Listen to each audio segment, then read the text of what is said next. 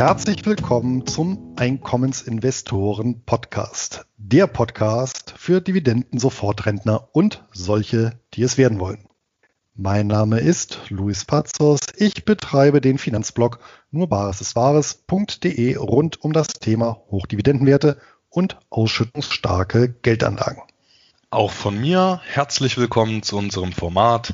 Mein Name ist Anton Gneupel und ich betreibe den YouTube-Kanal Die wie Dividende, wo ich regelmäßig Videos für einkommensorientierte Anleger veröffentliche. In der 17. Folge des Einkommensinvestoren Podcasts möchten wir uns dem Thema Exchange Traded Funds widmen. Unter anderem wollen wir darauf eingehen, welche Vor- und Nachteile diese Fonds für einkommensorientierte Anleger haben, was bei Investitionen in ETFs zu beachten ist und wie wir selbst mit ihnen arbeiten. Wie immer werden wir auch die September-Folge mit unseren beiden Hochdividendenwerten des Monats abschließen. Doch bevor wir jetzt direkt ins Thema einsteigen, kommt natürlich wie immer nochmal Luis mit unserem Sponsor. Und das ist auch für die Exchange Traded Funds Folge CupTrader mit Sitz in Düsseldorf und nach wie vor unsere uneingeschränkte Empfehlung für alle Einkommensinvestoren, denen der Dreiklang aus kostenlosem Depot, günstigen Handelskonditionen und Zugang zu allen wichtigen Weltbörsen wichtig ist. CupTrader bietet seinen Kunden durch die Anbindung an Interactive Brokers, eines der weltweit größten Brokerhäuser, die Möglichkeit, mehr als eine Million Wertpapiere an über 120 Börsenplätzen zu handeln. Selbst Nischentitel wie Preferred Shares oder Split Trust lassen sich über die Wertpapiersuche finden und ordern. Ein weiterer Pluspunkt sind die äußerst niedrigen Gebühren, vor allem für den Handel an den für Einkommensinvestoren interessanten Börsen wie beispielsweise Australien, Kanada und den USA. So kostet eine Kleinorder an der New York Stock Exchange gerade einmal einen Cent pro Wertpapier beziehungsweise mindestens zwei US-Dollar. Kosten für die Verbuchung von Dividenden fallen ebenso wenig an wie laufende Depotgebühren. Damit können sich Anleger bei CupTrader selbst mit einer vergleichsweise niedrigen Einlage ein breit diversifiziertes Dividendenportfolio aufbauen. Aufgrund des Preis-Leistungs-Verhältnisses sind wir beide selber Kunden von CupTrader geworden und nach wie vor mit dem Service und den zahlreichen Report-Funktionen sehr zufrieden. Direkt zur Konto- und Depoteröffnung geht es über nur Bares ist Wahres.de Schrägstrich CupTrader. Eine ausführliche Anleitung hierzu findet sich unter nur Bares ist Wahres.de Schrägstrich CupTrader minus Start. Und damit starten wir dann auch mit unserem heutigen Thema. Ja, Luis, herzlichen Dank für den Hinweis auf unseren Sponsor. Dann lass uns doch direkt anfangen und vielleicht kannst du uns ja mal kurz erklären, was sind denn eigentlich ETFs und wie lassen die sich denn zu anderen Fonds wie beispielsweise den Closed-End Funds abgrenzen? Ja, der Definition komme ich gerne nach. Erstmal wortwörtlich übersetzt bedeutet Exchange Traded Fund nichts anderes als börsengehandelter Fonds. Und wenn wir jetzt mal das US-Recht heranziehen, das mache ich deswegen, weil das sehr gut die unterschiedlichen sagen wir, Fondskategorien äh, unterscheidet und auch rechtlich einordnet. Ähm, das ist in Deutschland äh, ähnlich, da kommen wir sicherlich auch noch drauf zu sprechen. Dann sieht es so aus, dass, ich sag mal, gesamte Anlageuniversum in den USA wird ja über den, ich glaube hier im Podcast auch schon mehrfach erwähnten Investment Act of 1940, ein US-amerikanisches Bundesgesetz, geregelt. Ja, also insbesondere ähm, Vermögensverwaltungen beziehungsweise ja, Kapitalsammelstellen werden dort reguliert. Ja, und dieses Gesetz kennt im Prinzip vier Fallunterscheidungen. Ja, das eine sind die Closed-End Funds, das andere sind eben die hier besprochenen Exchange Traded Funds. Darüber hinaus gibt es noch die Mutual Funds und die als viertes die Unit Investment Trusts. Also diese vier Grundkategorien kennt das Gesetz. Die ja vom, vom äh, Volumen her bedeutendsten sind die ETFs und die Mutual Funds. Und das kann man dann wieder so ein bisschen vergleichen mit Deutschland. Ja, hier gibt's ja auch die ETFs und dann gibt's auch hier die regulären Investmentfonds. Das ist das, was in den USA die Mutual Funds sind. Ja, der Investmentfonds, den wir hierzulande kennen, der wird ja ausgegeben von den großen Fondsgesellschaften, wie ja, beispielsweise ja, Deka von den Sparkassen oder Union Investment von den Volksbanken.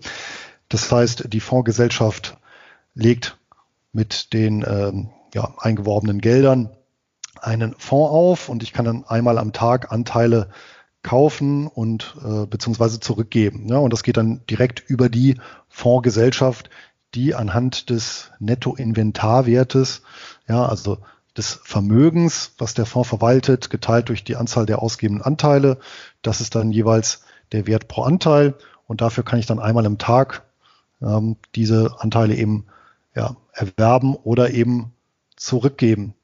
Ja, dementsprechend kann ich auch jederzeit ähm, ja, neue Anteile äh, schaffen. Ja, das heißt, wenn, wenn äh, eben viele Neukunden kommen und neue Anteile haben wollen, dann kann ich einfach das Geld entgegennehmen und in den Fonds packen. Ja, und äh, wenn eben Kunden ähm, Anteile zurückgeben, ja, dann zahle ich die aus dem Fondsvermögen aus und die Anteile verschwinden. Das heißt, diese Mutual Fonds, Funds, äh, beziehungsweise hier in Deutschland eben die klassischen Investmentfonds, die sind eben nicht börsennotiert. Und das eben erstmal der, der fundamentale Unterschied zum ETF. Ähm, hierbei handelt es sich eben um einen Fonds, der börsennotiert ist. Ja, und ähm, natürlich auch hier von einer Fondsgesellschaft, ähm, wie beispielsweise der größten BlackRock. Ja, die sind hier in Deutschland bekannt über die iShares-Serie ja, die eben solche ETFs auflegen, also auch die Anlegergelder nehmen, ein entsprechendes äh, Fondskonzept ähm, umsetzen und ähm, im Unterschied zu den Mutual Funds bzw. Investmentfonds werden die Anteile dann eben an der Börse notiert. Das heißt, ich kann im Prinzip jederzeit auf Knopfdruck kaufen und verkaufen. Und eben nicht nur einmal am Tag. Ja, und ich habe eine laufende Bepreisung. Hm, nun ist es bei den ETFs häufig so, aber nicht immer, da kommen wir nachher nochmal drauf, dass diese einen Index replizieren. Ja, also das heißt, ähm, sehr häufig ist es so, dass ein ETF ähm, ja, einen bekannten oder weniger bekannten Index heranzieht, beispielsweise in Deutschland ja, den DAX mit den nach Marktkapitalisierung äh, 30 äh, größten Aktiengesellschaften, börsennotierten Aktiengesellschaften hier in Deutschland, ja, oder in, den USA wahrscheinlich der bekannteste äh, Index, der S&P 500, ja, mit entsprechend 500 größten US-Unternehmen. Ja, und dann wird eben dieser Index einfach eins zu eins nachgebildet durch den ETF. Ja, und nun gibt es hier einen speziellen Prozess, über den tatsächlich hier neue Anteile generiert oder eben vernichtet werden können. Und ja, da wolltest du ja was dazu erzählen, Anton. Das mache ich gerne. Du hast ja jetzt schon die vier Fondsarten, die das US-amerikanische Recht kennt, genannt. Und davon sind ja vor allem die Closed-End Funds und die Exchange Traded Funds börsennotiert. Bei den Closed-End Funds gibt es ja eine Zeichnungsphase. Danach wird der Fonds geschlossen und dann werden die Anteile laufend an der Börse gehandelt und eben in der Regel nicht zu dem Nettoinventarwert bepreist, sondern eben je nach Angebot und Nachfrage. Bei ETFs ist das Ganze so, dass laufend neue Anteile entweder erstellt oder vernichtet werden, eben durch Market Maker, die zwischen den Anlegern und der Fondsgesellschaft stehen, um die Bewertung eben immer fair zu machen. Und dafür gibt es eben zwei besondere Prozesse, die dafür sorgen, dass so ein Fonds eigentlich fast immer nahezu perfekt bewertet ist. Und das sind eben, das ist eben der Creation-Prozess auf der einen Seite und der Redemption-Prozess auf der anderen Seite. Der Creation-Prozess, der findet dann statt, wenn gerade die ETF-Anteile teurer sind an der Börse als der darin sich befindende Aktienkorb. Das heißt, ein Market Maker kauft im Sinne eines Arbitragegeschäftes Aktien frei an der Börse ein, bündelt das Ganze, gibt das Ganze dem Fondsanbieter. Der Fondsanbieter gibt einen ETF-Anteil an den Market Maker zurück. Der Market Maker kann diesen ETF-Anteil über dem Preis der Einzelwerte verkaufen und hat ein sicheres Arbitragegeschäft gemacht. Und das Ganze funktioniert natürlich auch andersrum, wenn jetzt die Nachfrage nach einem ETF-Anteil gerade besonders niedrig ist, dann kann es sein, dass ein, dass ein Market Maker die ETF-Anteile aufkauft, die Anteile im Redemption-Prozess an die Fondsgesellschaft zurückgibt und äh, er dann eben die einzelnen Werte für mehr Geld verkaufen kann, als was er eben für die ETF-Anteile ausgegeben hat. Und durch diesen Market Maker, der für ständig neue Anteile beziehungsweise weniger Anteile sorgt, hat man mit ETFs eine sehr gute und transparente Bewertung des äh, tatsächlichen Fondsportfolios, was eben eben, was eben der große Unterschied zu den Closed-End Funds ist. Also, wenn wir nochmal in diesem Kontext vergleichen, Closed-End Funds, ETFs und Mutual Funds, ja, oder Investmentfonds, dann ist es eben so, dass der Closed-End Fund geschlossen ist und im Prinzip wie eine, ja, Aktiengesellschaft, ja, eine Kapitalanlagegesellschaft, eine Holdinggesellschaft an der Börse notiert ist. Hier eben neue Anteile nur durch eine Emission ähm, einwerben kann und Altanteile können nicht verfallen. Beim ETF ist es, wie du beschrieben hast, möglich, äh, eben neue Te äh, Anteile zu generieren oder eben ähm, bestehende Anteile zu vernichten. Und beim Investmentfonds ist es eben so, dass das quasi über die Theke der ähm, Fondsgesellschaft durchgeführt wird. Jetzt hatte ich ja gesagt, in den USA gibt es vier Kategorien. Die vierte Kategorie, der Unit Investment Trust übrigens, der spielt keine so große Rolle. Dabei handelt es sich um einen börsennotierten Laufzeitfonds. So, kommen wir kurz zu den Größenordnungen, um das Ganze einsortieren zu können. Es gab, ähm, die jüngsten Zahlen waren von Stand Ende 2018 in den USA insgesamt 506 Closed-End Funds. 2000 äh, ETFs, also gut 2000 ETFs, knapp 10.000 Mutual Funds und etwa 5000 Unit Investment Trusts. Das sind erstmal die absoluten Zahlen. Interessanter ist allerdings die Kapitalisierung der Sektoren. Und da kommt eben der Closed-End Fund auf 250 Milliarden US-Dollar, die ETFs auf 3,4 Billionen US-Dollar, die Mutual Funds auf 17,7 Billionen US-Dollar und die Unit Investment Trust auf lediglich 70 Milliarden Dollar. Also die laufen schon unter ferner Liefen. Zum Vergleich dazu, die Weltaktienmarktkapitalisierung belief sich zum damaligen Zeitpunkt auf etwa 70 Billionen US-Dollar, die Weltanleihenmarktkapitalisierung auf 100 Billionen US-Dollar. Im Vergleich dazu ist also der US-amerikanische Fondssektor schon sehr beachtlich. Gut, Luis, das war's ja jetzt erstmal mit der groben Erklärung, was ETFs sind und äh, mit der Abgrenzung und mit den Zahlen. Was sind denn deiner Meinung nach Vorteile von ETFs gerade für Einkommensinvestoren? Ja, der große Vorteil eines ETFs ist in der Regel, in der Regel deswegen, weil es eben Ausnahmen davon gibt, dass der ETF eben einen Index ja, repliziert, also nachbildet, das heißt eben passiv gemanagt wird, sprich durch einen Computer, der einfach ganz stumpf den besagten Index nachbildet, ja, eben ohne aktives Management und mit dem sich dann eben ein, ja, eine ganze Branche, Region, ein Land oder eben auch eine Strategie, aber zu den Vor- und Nachteilen kommen wir auch nochmal, abbilden lässt zu eben sehr geringen Kosten, weil eben der Betrieb eines solchen ETFs, ja, da er eben passiv gemanagt wird, sehr, also in der Regel sehr günstig abgebildet werden kann. Eben im Gegensatz zu aktiv gemanagten beispielsweise Investmentfonds oder Closed-End Funds, die ja auch weitestgehend ähm, ja ein aktives Management haben, was eben auch Kosten produziert. Ja, und das war ja auch ursprünglich die Kernidee, die ja zur, zur, zur Emission der ersten ETFs ähm, geführt hat. Ähm, mittlerweile ist ja schon so, dass ein ETF fast eigentlich schon gleichgesetzt ist mit Index-Investing, also wirklich das mit, mit, mit, mit, also mit einem börsennotierten Titel, der einfach einen Index ja, passiv abbildet.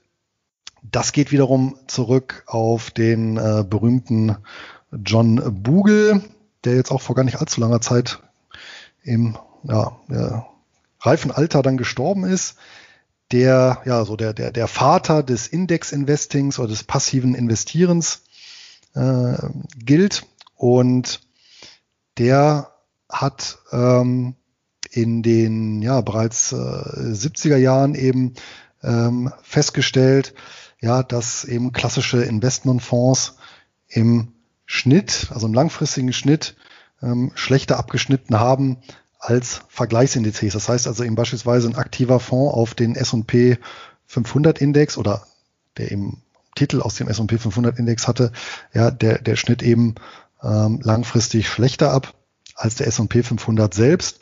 Ja, das ist ja auch durch zig Studien mittlerweile belegt, dass eben die aller, allerwenigsten aktiv gemanagten Fonds auf lange Sicht äh, ihre Indizes schlagen und dass diejenigen, die die Indizes schlagen, auch immer wieder wechseln. Also da gibt es keine ähm, Konstanz.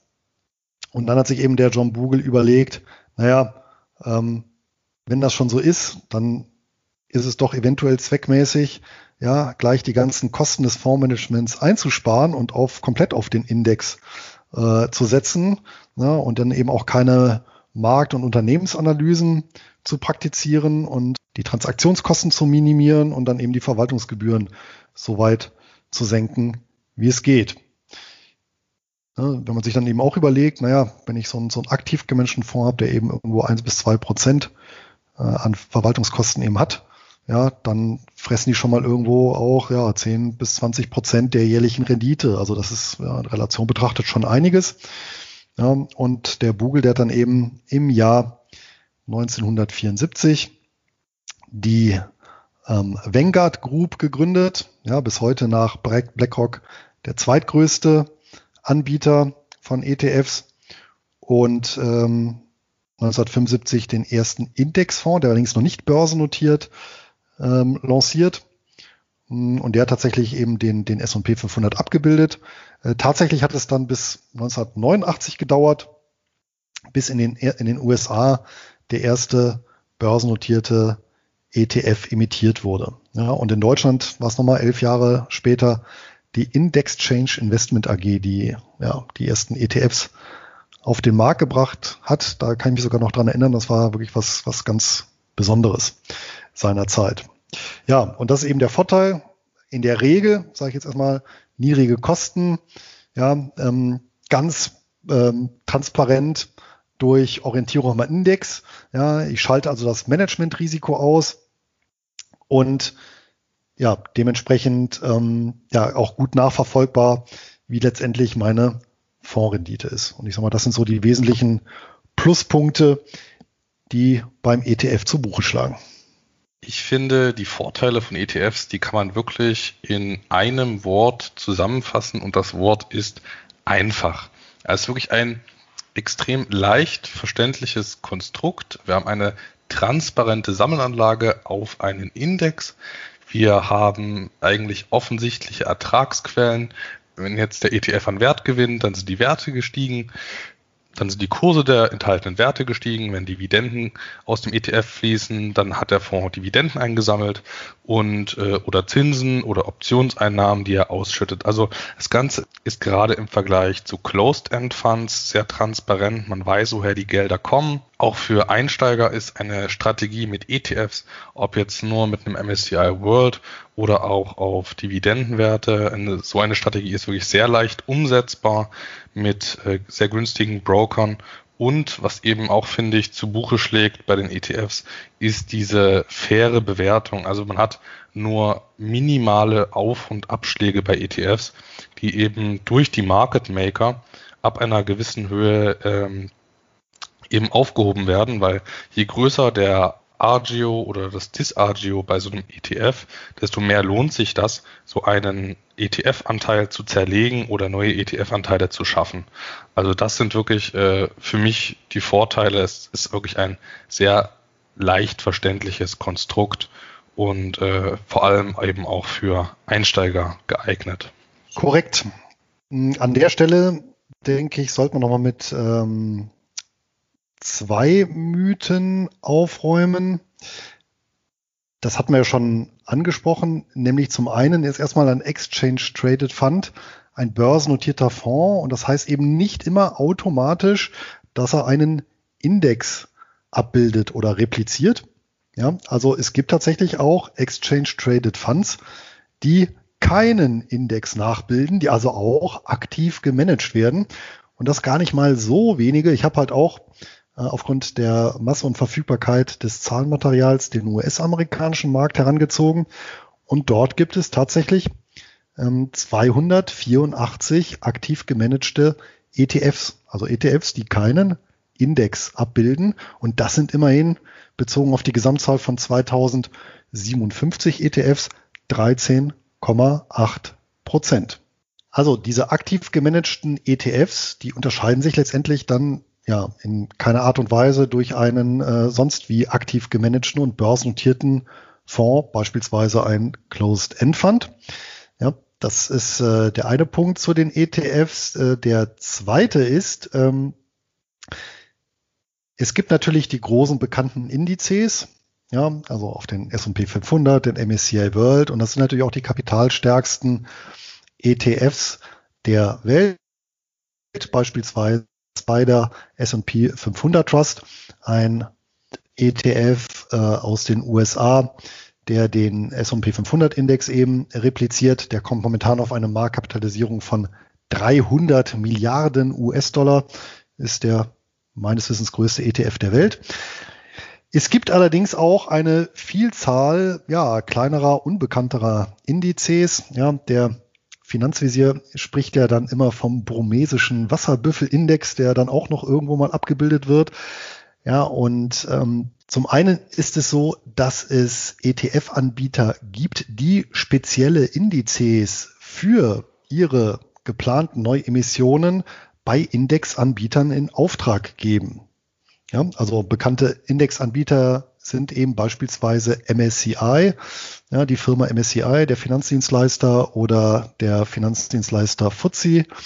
Ja, es gibt aber auch kleinere ähm, Anbieter und dort können dann eben entsprechende Indizes in Auftrag gegeben werden und die sind dann oftmals sehr speziell. Und auch da gibt es wiederum einige Besonderheiten.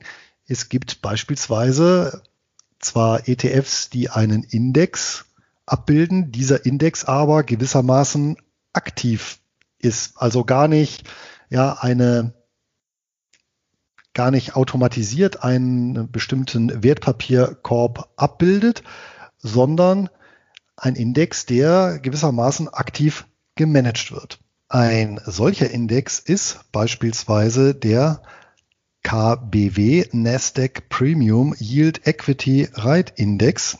Ja, also wie der Name schon sagt, ein Index auf börsennotierte Immobiliengesellschaften in den USA. Und der Index wird viermal im Jahr überarbeitet. Also da wird die Zusammenstellung festgelegt, nämlich immer am äh, dritten Freitag im März, Juni, September und Dezember. Und diese Justierung, die nimmt dann tatsächlich ein Team aus ja, äh, Personen und eben kein, kein Roboter vor. Das heißt, hier setzen sich tatsächlich alle drei Monate vier Experten zusammen und überlegen, welche Titel in den Index kommen. Ja, also schon gut. Man muss natürlich zugeben, das ist eine Kuriosität, aber dieser äh, Index ist tatsächlich ein quasi aktiv gemanagter Index, der dann ähm, von in dem Fall einem ETF dann auch abgebildet wird. Und äh, das ist auch in dem Sinne eine Auftragsarbeit, denn äh, der entsprechende ETF von der äh, Firma Invesco nennt sich Invesco KBW Premium Yield Equity Rate ETF. Ja, also fast genauso wie der Index. Und äh, in dem Fall wurde eben tatsächlich der Index in Auftrag gegeben, um darauf einen entsprechenden ETF, ähm, in dem Fall einer, der sich eben auf kleinere und mittlere Immobiliengesellschaften konzentriert, auflegen zu können. Das stimmt. Häufig sind tatsächlich die ETFs gar nicht so passiv, wie man denkt. Du hast es ja schon angesprochen mit den Auftragsindizes. Ein anderes Beispiel wäre vom Global X Super Dividend ETF. Die bilden ja den Soul Active äh, Super Dividend Index nach. Das ist einfach ein Auftragsindex, der nach den Vorgaben von Global X zusammengestellt wurde. Also ist das eigentlich so ein bisschen aktives Management durch die Hintertür. Aber naja, sei es drum, ist ja trotzdem noch äh, unterm Strich ein günstiges Produkt. Aber dann lass uns doch jetzt mal zu den Nachteilen kommen. Ja, kein richtiger Nachteil, aber zumindest immer erwägenswert ist tatsächlich, ist ein ETF von den Kosten her günstiger als ein Vergleichsprodukt oder nicht. Denn ähm, gerade auch im Bereich äh, der Dividendenwerte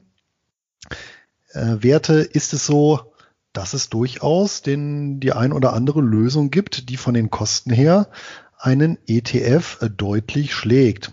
Und ein Beispiel dafür ist die BKI Investment Company, eine ja, börsennotierte Beteiligungsholding in Australien, die eben in ja, marktgängige große Aktiengesellschaften investiert, die bestimmten quantitativen und qualitativen Dividendenkriterien genügen.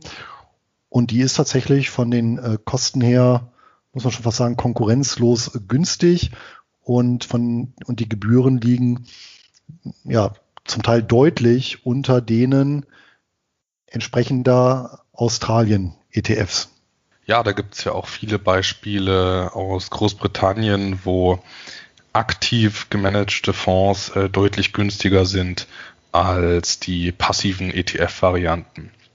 Aber Wäre das denn jetzt tatsächlich dein einziger Nachteil, den du jetzt bei ETFs siehst? Nein, keineswegs. Wobei man muss natürlich auch hier nochmal unterscheiden. Der ETF ist ja lediglich eine Hülle. Ja, ähm, und das Problem, was ich jetzt auch häufiger entdeckt habe, oder das heißt Problem, aber ähm, ein, ja, eine Herausforderung ist wirklich ein, ein Indexkonzept zu entwickeln, gerade für Dividendenstrategien, hm, was dann tatsächlich nicht zu einer Negativauswahl führt. Denn das ist tatsächlich hin und wieder bei ETFs zu beobachten. Ja, also wirklich, solange ich ja wirklich ganze Volkswirtschaften oder Regionen abdecke, dann ist der ETF ein durchaus geeignetes Instrument, ähm, um in Form einer Sammelanlage eben ja, ein bestimmtes Spektrum abzudecken. Sobald ich jedoch in den Bereich der, der Strategien gehe und diese Strategien auch noch ja, passiv über einen Index abbilde, stehe ich eben vor der Herausforderung, den Index ähm, ja so zu konstruieren, ja, dass ähm, ja in möglichst allen Marktphasen die entsprechende Vorgabe für den Computer letztendlich, der diesen Index errechnet, laufend, ähm, ja, nicht zu Verzerrungen führt. Und ähm, ich denke, das äh, machen wir mal am besten an einem Beispiel fest. Wenn wir also einen Dividendenindex konstruieren und dieser beispielsweise ausschließlich auf die Höhe der Dividendenrendite konzentriert ist, ja, dann wird das eben dazu führen oder kann es dazu führen, ja, dass ähm, Aktien in diesen Index einfließen, die beispielsweise in der Vergangenheit ja, oder in dem vergangenen Betrachtungszeitraum noch eine hohe Ausschüttung hatten, mittlerweile aber beispielsweise durch negative Unternehmensentwicklung im Kurs deutlich gesunken sind, wo auch absehbar ist, dass die Dividende sogar ausgesetzt wird, aber eben auf dem Papier noch eine hohe Dividende haben. Ja, weil eben der Index sagt, es wird immer in Relation gesetzt, der aktuelle Kurs zur Dividende insgesamt, die in den letzten zwölf Monaten ausgezahlt wurde. Und das kann dann eben dazu führen, letztendlich, dass ich beispielsweise mir sehr viele faule Eier in den ja, ETF-Korb oder in den Index-Korb lege und der ETF macht ja dann nichts anderes, als genau diesen Index nachzubilden ja, und ähm, bildet dann eben einen Index nach, der eben viele faule Eier enthält. Ja, ich habe das mal in einem Blogbeitrag den, den Trägheitsumbrucheffekt genannt. Ja, also die Tatsache, dass ja im Prinzip ein Unternehmen, was äh, relativ hohe Dividenden zahlt, aber dann eben abschmiert durch schlechte Nachrichten, just in dem Moment, wo die schlechten Nachrichten auf den Kurs wirken, ja, also in dieser Umbruchsphase, ja, die höchsten Dividenden ausweist, weil eben in dieser Rückbetrachtung ja eine gewisse Trägheit der Kennzahl Dividendenrendite ähm, mitschwebt und die überträgt sich dann natürlich auf so ein Indexkonzept, wenn ich das so mache. Das ist auch einer meiner größten Nachteile, die ich bei ETFs, besonders bei Dividendenstrategie-ETFs sehe, dass man eben hier eine Negativauslese hat und äh, klassische Beispiele von solchen ETFs äh, mit entsprechenden Strategien sind da, würde ich mal sagen, der DK DAX Plus Maximum Dividend ETF. Der hat ja wirklich eine mittlerweile grauenhafte Performance. Äh, und dann gibt es ja noch den iShares UK Dividend ETF, ähm, der eben auch deutlich schlechter als aktive Pendants abgeschnitten hat. Und da sieht man eben einfach, dass eben diese reine Fokussierung auf diese eine Kennzahl zu sehr schlechten Ergebnissen führen kann. Das Problem ist, wenn man eben Wert anhand von so einem von so einem Algorithmus auswählt, ist eben, dass man, dass da gewisse Faktoren gar nicht mit einfließen können. Wie will man denn die Sicherheit des Geschäftsmodells in so einen Algorithmus einfließen lassen, wenn beispielsweise das Unternehmen erst seit drei Jahren börsennotiert ist und noch gar keine, noch gar keine richtige Historie äh, über die historischen Umsatz- und Gewinnentwicklungen besteht. Es gibt Geschäftsmodelle, da kann man es äh, in den Verträgen beispielsweise rauslesen, dass die Umsätze in Zukunft vermutlich sehr sicher sind.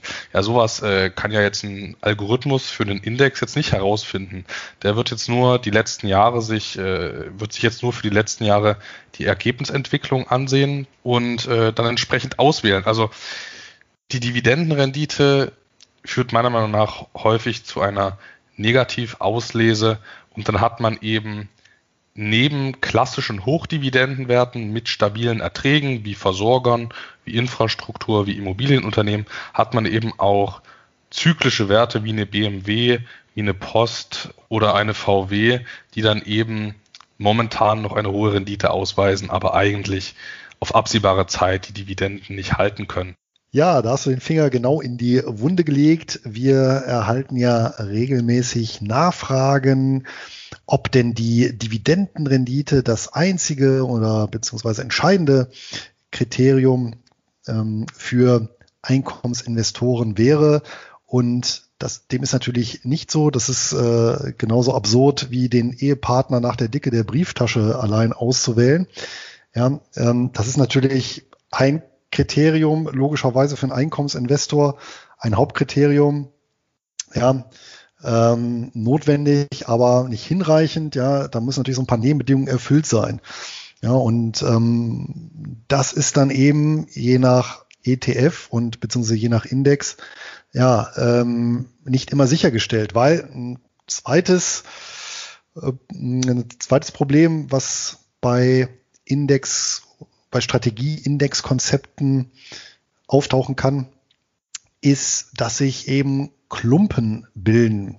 Wie funktioniert das? Naja, ganz einfach. Nehmen wir als Beispiel hierfür den ähm, iShares äh, Dow Jones Asia Pacific Select Dividend 30 Index, also ein ja, Strategieindex, ein Dividendenindex, der eben äh, 30 ja, auch nach, nach, nach quantitativen und qualitativen Kriterien sogar ähm, Dividendenaktien eben aus dem asiatisch-pazifischen Raum zusammenstellt. Der Raum ist ja nun recht groß. Allerdings führt eben auch hier die Indexkonstruktion dazu, dass sich über die Zeit beispielsweise ja, ein, ein äh, Australien-Klumpen im Index gebildet hat. Das heißt, letztendlich, obwohl wir von der gesamten asiatisch-pazifischen Region, ja, mit, mit äh, wirklich äh, großen bzw. bedeutenden Ländern, ja, neben China, beispielsweise Korea, ähm, ich glaube, Japan ist da draußen bei dem Index, ja, ähm, ohne Taiwan und so weiter, ähm, umfasst, dass letztendlich 60 Prozent ja, australische äh, Werte äh, des Index ausmachen. Und äh, das führt natürlich dann zu einer Schieflage, die ja äh, letztendlich einen, einen, einen breiten Ansatz konzentriert in Richtung eines, ja, man könnte ja schon fast sagen, ja, Australien ETFs mit äh, ja, einigen Ergänzungen der Länder drumherum.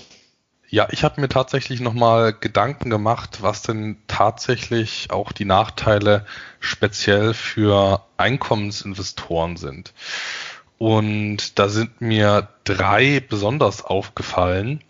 Der erste große Nachteil ist, ich habe festgestellt, dass äh, viele besonders interessante ETFs für Einkommensinvestoren gerade aus Nordamerika eigentlich nicht für Privatanleger in Deutschland handelbar sind. Und das liegt unter anderem an der MIFID II-Regulierung.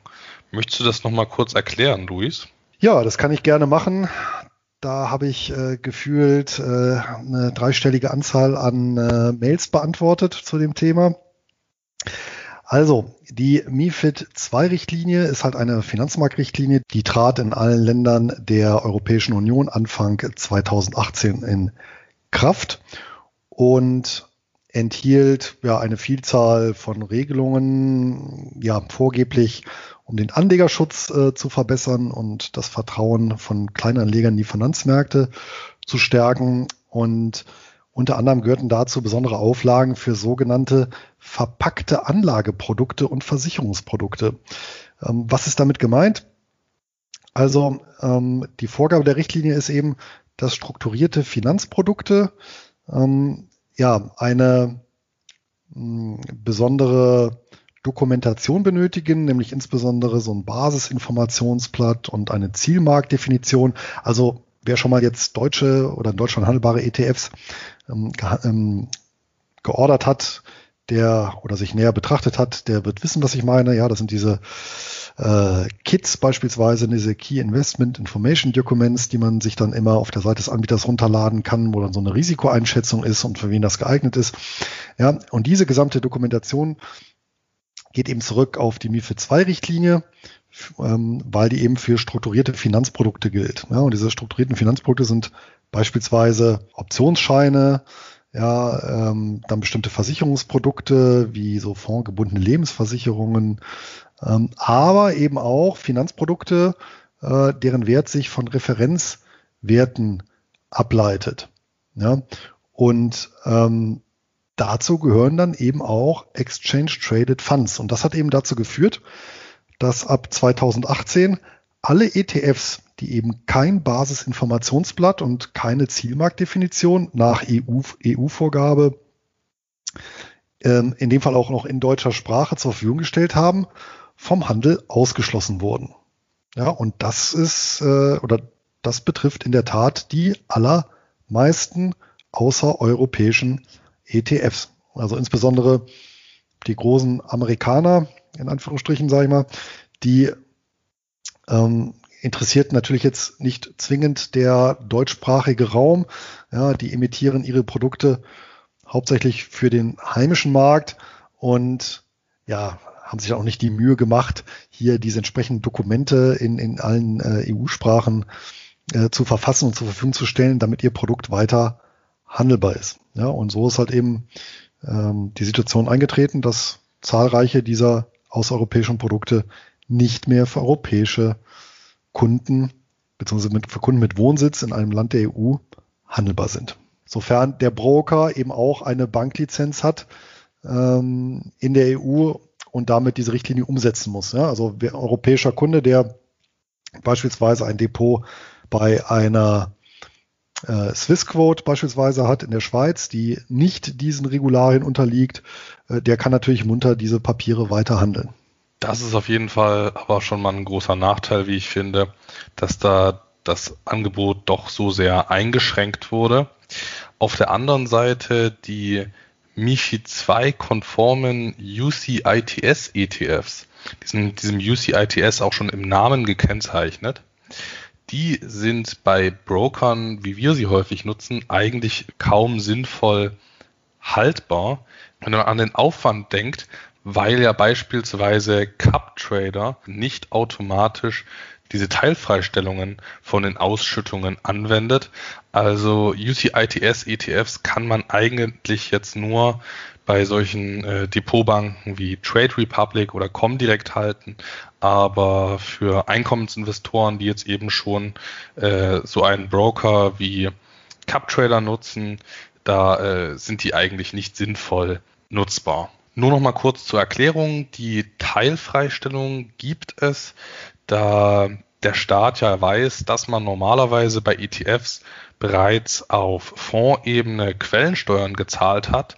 Wenn jetzt ein irischer Fonds äh, Dividenden aus Amerika erhält, werden dort schon mal 15 Prozent an Quellensteuer einbehalten. Das weiß ja unser Staat und deswegen erlaubt er uns eine Teilfreistellung bei Aktien, ETFs. Das Ganze gilt nicht bei Anleihen-ETFs, weil eben häufig Staatsanleihen quellensteuerfrei ihre Zinsen ausschütten. Deswegen gibt es dort nicht diese Teilfreistellung.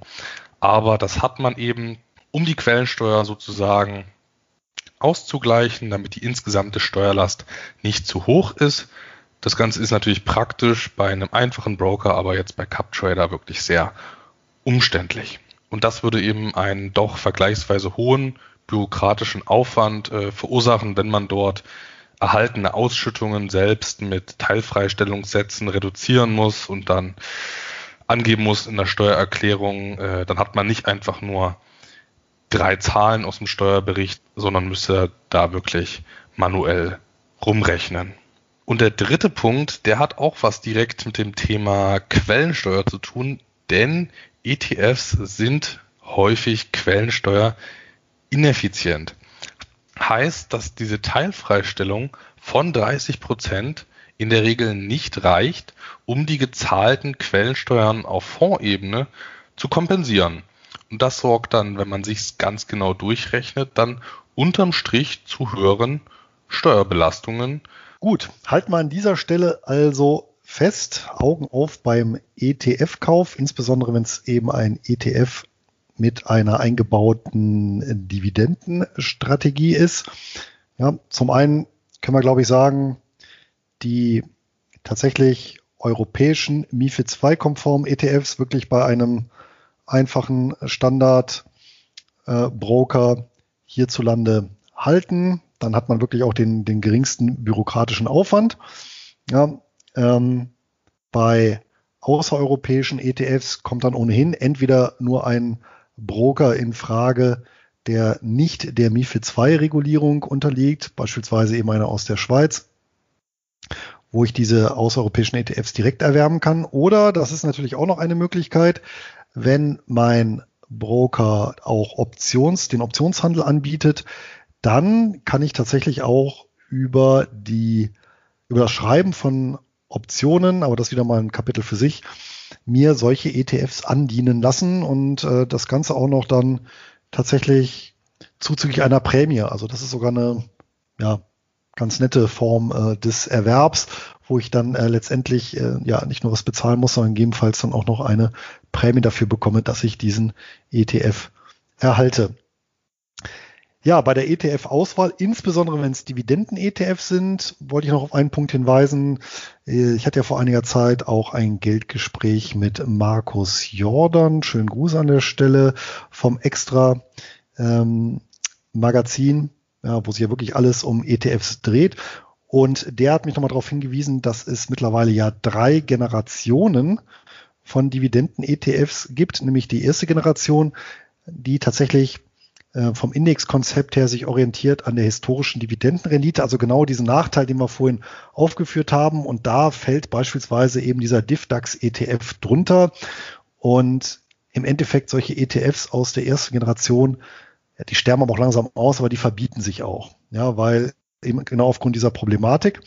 Mittlerweile gibt es eine zweite Generation, wo eben neben der reinen Dividendenrendite auch Qualitätskriterien mit eingeführt werden. Das heißt, da werden solche Sachen betrachtet wie die Ausschüttungsquote, die Dividendenstabilität, ja, oder so diese Aristokratie-Kriterien, eben 15 oder 25 Jahre, keine, kein Aussetzen oder kein Senken der Dividende.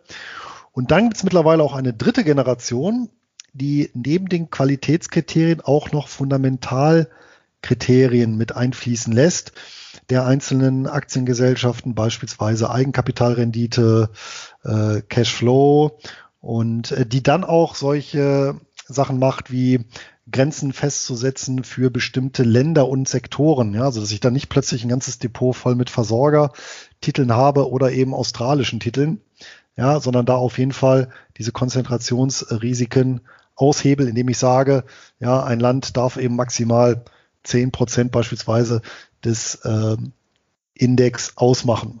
Ne? Und natürlich bieten sich dann so ETFs der zweiten oder dritten Generation dann äh, eher an ähm, als die der ersten Generation, gut, die äh, sich ohnehin verbieten sollten, weil im Prinzip keine richtige Strategie dahinter steht und es Glückssache ist, ob ja äh, dann eben diese, dieser, diese Trägheitsumbrucheffekte dann zutage treten oder eben nicht. Okay, Luis, jetzt haben wir ja genug geschimpft.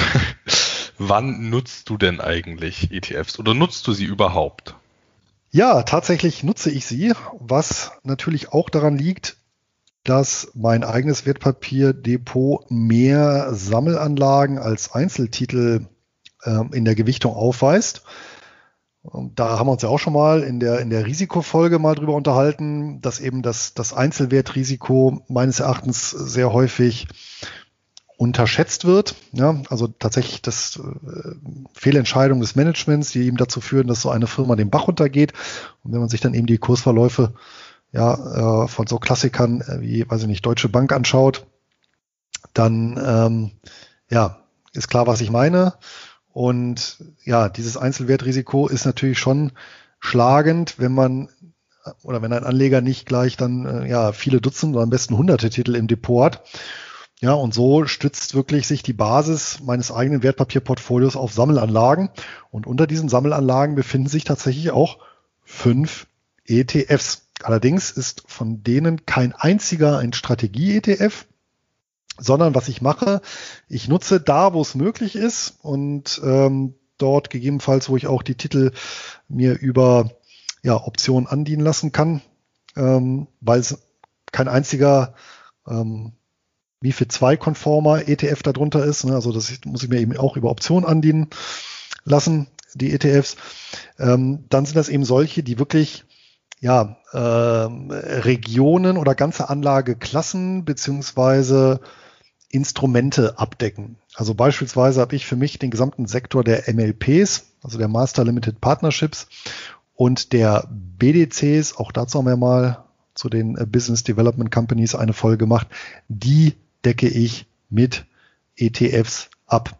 Weil da eben auch keine Strategie hintersteht, sondern da ist ja wirklich einfach nur stumpf, ja, die Masse des Marktes wird einfach über diesen ETF kostengünstig abgedeckt. Im Fall der MLPs ist es sogar von Vorteil, weil aufgrund der steuerlichen Handhabung für Nicht-US-Bürger ja eine Investition unattraktiv ist, weil man dann eben, wenn man direkt investiert in die MLPs, sehr hohe äh, Quellensteuern bezahlen muss ähm, und über den ETF eben nur die üblichen 15 Prozent.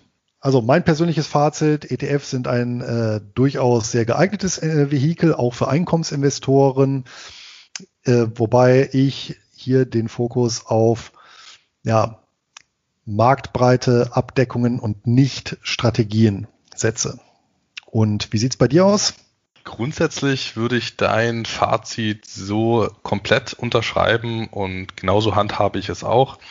Also ich habe ja zwei ETFs und da ist es wirklich ganz genauso. Die decken den Markt wirklich bereit ab und das sind auch ausschüttungsstarke Märkte und damit umgeht man eben wirklich äh, eine Negativauslese.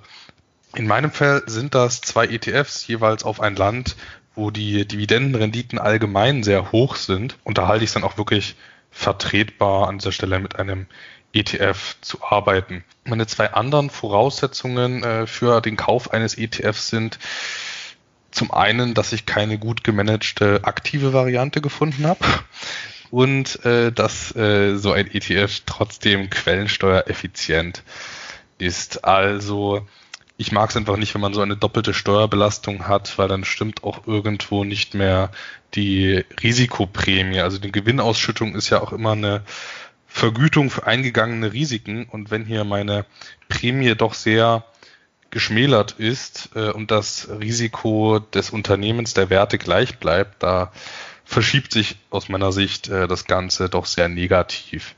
Also quellensteuereffizient muss es sein. Es darf keine gut gemanagte aktive Alternative geben und der Markt sollte allgemein ausschüttungsstark sein. Ja, magst du denn einen Fall nennen, wo genau diese Kriterien erfüllt sind aus deiner Sicht?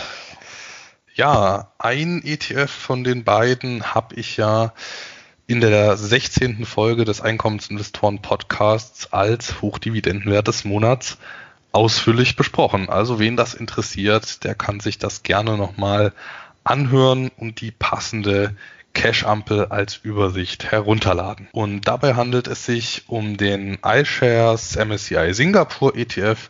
Da hatte ich tatsächlich auch nach einem aktiven Fonds gesucht, aber bin da nicht wirklich fündig geworden, beziehungsweise habe nur Fonds gefunden, die dann noch andere Länder mit beigemischt hatten, mit hoher Quellensteuerbelastung, die ich so nicht haben wollte.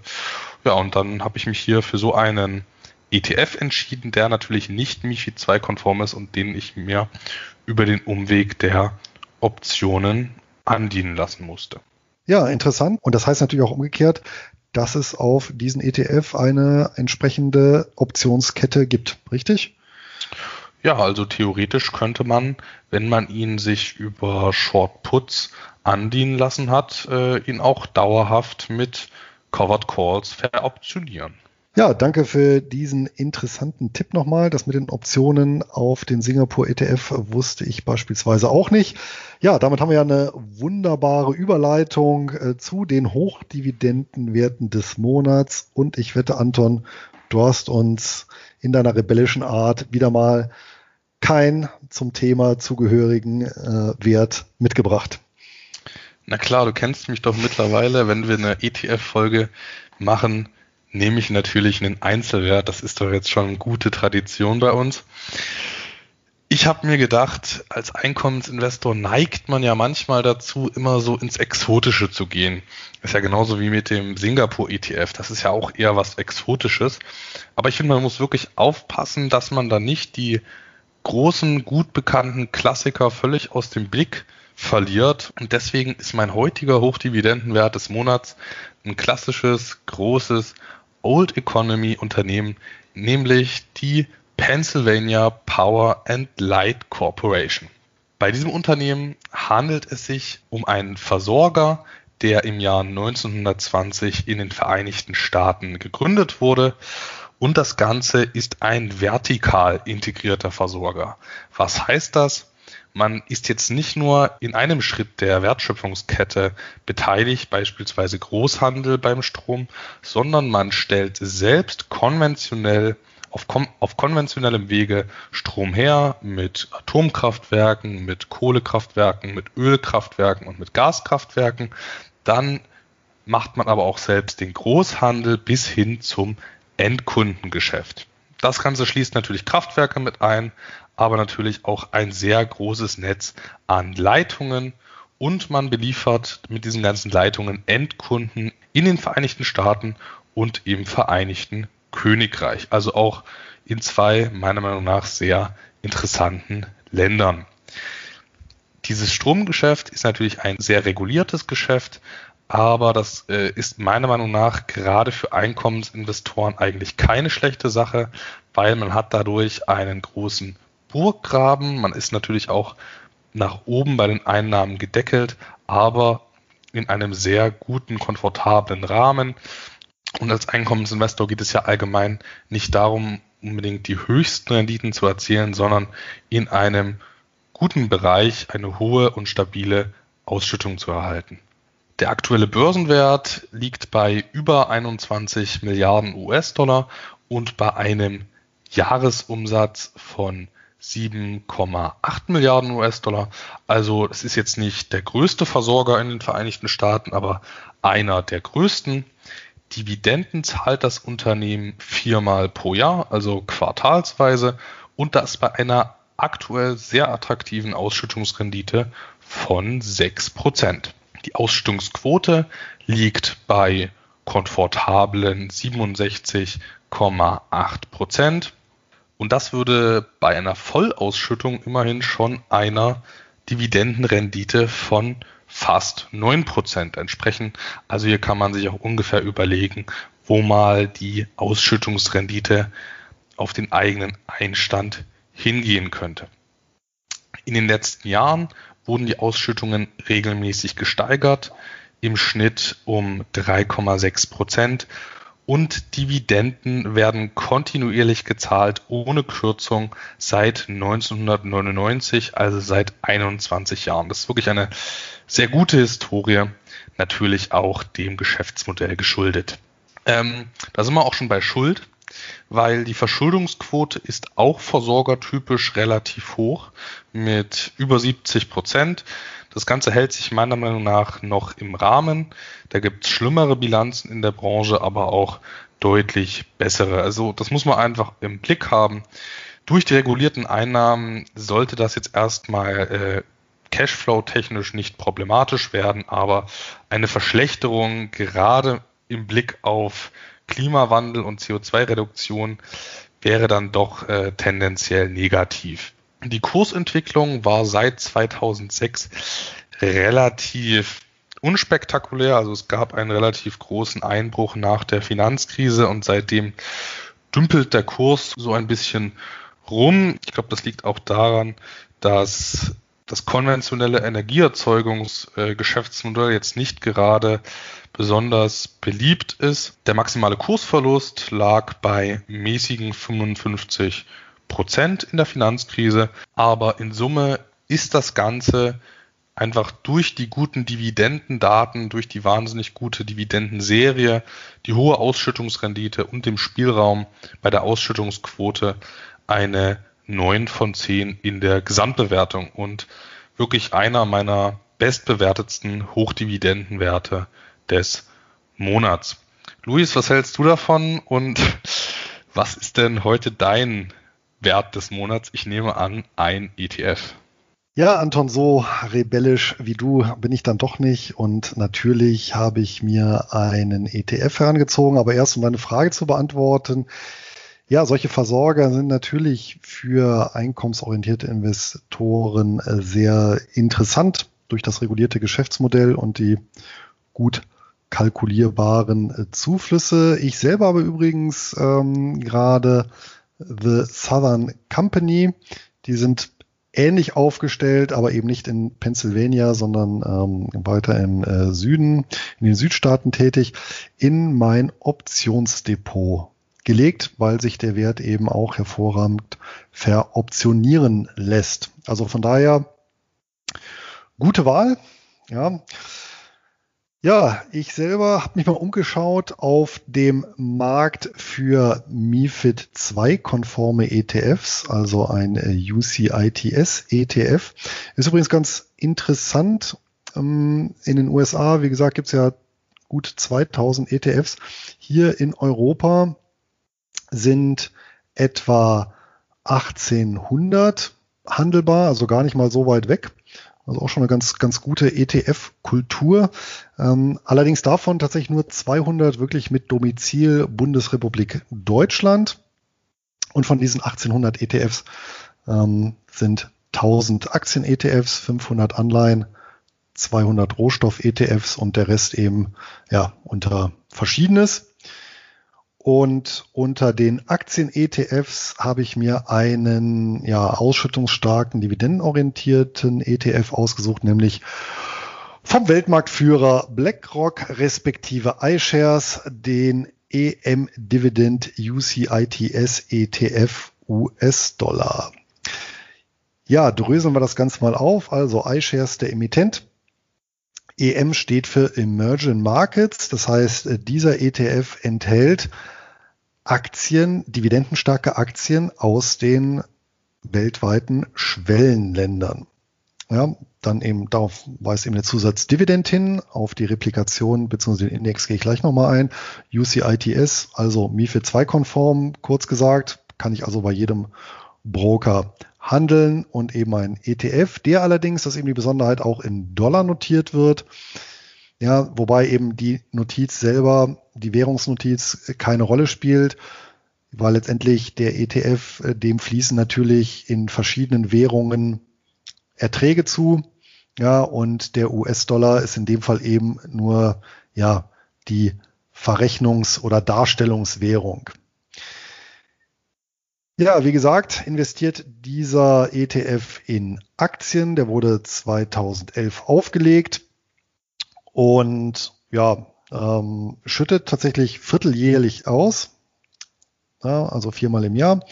Ähm, ist in Irland domiziliert, bildet den Index auch wirklich eins zu eins physisch nach und ja, das Fondsvermögen beläuft sich auf ganz ordentliche 325 Millionen US-Dollar. Ja, also der, bei, bei ETFs besteht auch immer die Chance, wenn die zu klein sind, dass sie irgendwann aufgelöst werden.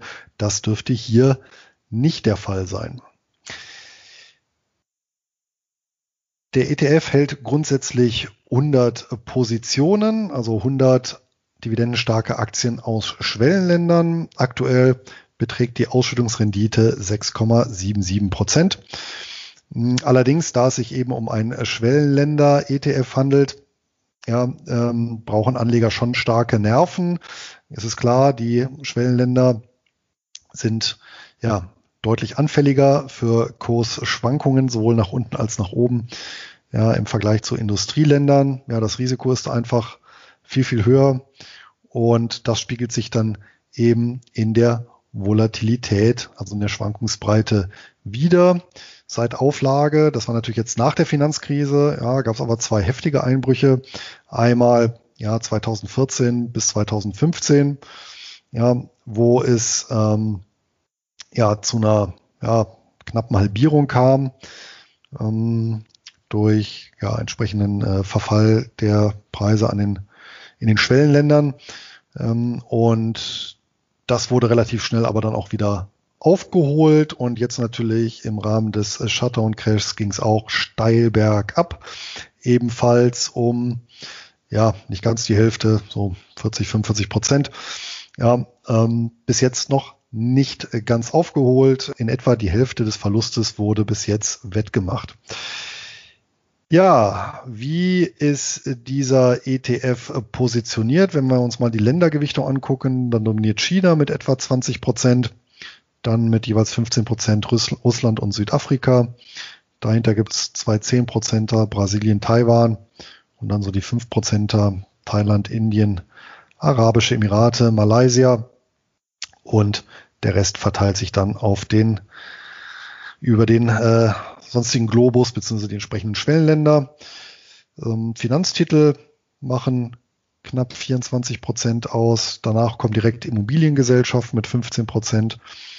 Versorgungsunternehmen mit 12 Prozent. Die Kosten für diesen ETF belaufen sich auf 0,65 Prozent äh, pro Jahr. Das ist jetzt ja für einen Strategie-ETF ja guter Durchschnitt. Ja, ähm, natürlich ETFs auf so Standardindizes wie den S&P 500, die gibt's natürlich deutlich, deutlich günstiger. Aktiv gemanagte Fonds sind in der Regel dann doch etwas teurer. Kommen wir kurz zur Replikation. Ähm, letztendlich handelt es sich um einen Dividenden-ETF der zweiten bzw. dritten Generation. Also, was macht iShares bzw. was macht der Indexanbieter? Die gucken erstmal in allen Schwellenländern, die eben als solche definiert sind.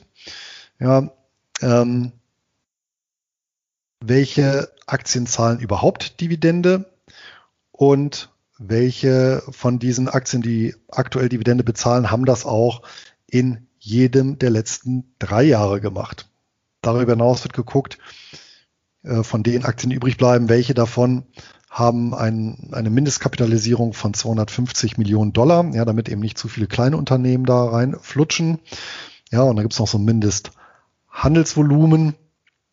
Und ja, was dann quasi durch dieses Sieb ähm, kommt, ja, wird dann nach der Dividendenrendite ähm, sortiert, wobei es dann eben noch ein paar Zusatzfaktoren gibt. Ja, ähm, beispielsweise darf eben kein einziges Land mehr als 25 Prozent des Index repräsentieren, eben damit es keine ja, ähm, Klumpenbildung gibt. Ja, das zu diesem ETF, meinem Hochdividendenwert des Monats. Ich hatte ja ähm, aus derselben Serie auch schon äh, 2019 einen äh, entsprechenden, ein entsprechendes iShares-Produkt auf Anleihen aus den Emerging Markets, also den Markets, also den Schwellenländern. Jetzt also die Aktien handelbar ähm, ist der Titel unter dem Kürzel EUNY und in Summe gibt's dafür von mir sieben von zehn goldenen Ganzeiern. Spannender Titel auf jeden Fall. Ich denke, das Ganze ist vor allem für Leute interessant, die jetzt äh, noch so bei einem klassischen Broker sind und in die Strategie mal so ein bisschen reinschnuppern wollen. Ich denke, da kann das wirklich eine gute Möglichkeit sein, um erstmal den Fuß in die Tür der Einkommensinvestitionen zu bekommen und hier eben auch äh, das eigene Portfolio um Hochdividendenwerten Werte aus Schwellenländern zu erweitern. Ja, korrekt. Und dieser Titel ist beispielsweise, wer das wirklich äh, ganz kostengünstig machen will, bei Trade Republic handelbar auch als Sparplan tatsächlich kostenlos. Also eine Möglichkeit, ähm, hier einzusteigen, wie du richtig sagst. Ich persönlich würde dann in dem Fall noch auf eine gesunde Mischung mit anderen äh, Titeln achten, weil, wie gesagt, Schwellenländer, gute Beimischung. Aber äh, ich würde mich jetzt persönlich nicht äh, breit drauf stützen. Gut, dann war es das, denke ich, erstmal mit der heutigen Folge zum Thema ETFs. Ich denke, wir haben einige wichtige Punkte genannt, was so Vorteile aus unserer Sicht sind, was Nachteile sind und worauf man so grob achten sollte. Möchtest du sonst noch irgendwas sagen, Luis, oder willst du mit unserem Disclaimer direkt fortfahren?